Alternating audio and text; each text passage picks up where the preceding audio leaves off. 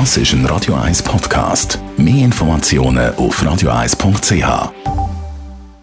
Der Wohntipp auf Radio 1 wird Ihnen präsentiert vom Hauseigentümerverband Schweiz. www.hev-schweiz.ch ja, wenn man eine Mietwohnung hat, hat man logischerweise auch einen Mietvertrag abgeschlossen zwischen einem als Mieter und einem Vermieter. Was passiert allerdings, wenn jetzt einer von den beiden, nämlich der Mieter oder der Vermieter, plötzlich stirbt? Kann ja durchaus passieren.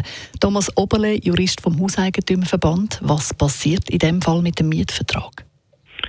Ja, da stellen sich viele Leute vor, dass mit dem Tod vom Mieter das Mietverhältnis per se beendet ist. Das ist allerdings nur dann der Fall, wenn das im Mietvertrag vereinbart worden ist.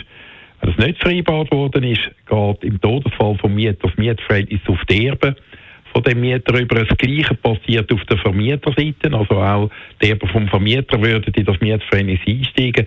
Und dann kann man gerade noch anfügen, wenn der Vermieter stirbt, haben die Erben von dem Vermieter nicht die Möglichkeit, das Mietverhältnis außerordentlich zu künden.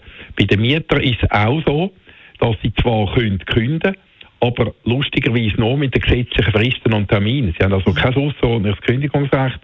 Und wenn jetzt jemand angenommen jetzt im Moment im Kanton Zürich stirbt, wäre in den meisten Fällen der nächste Kündigungstermin erst März 2022.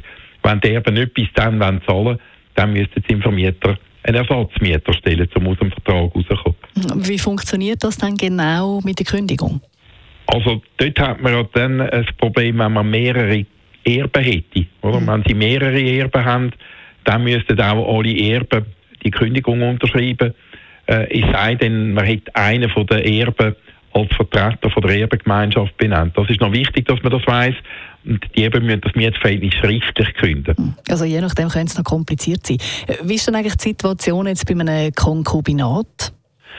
Also beim Konkubinat ist ja so, dass der Konkubinatspartner im Normalfall nicht erbberechtigt ist, anders als eine Ehefrau oder ein Ehemann.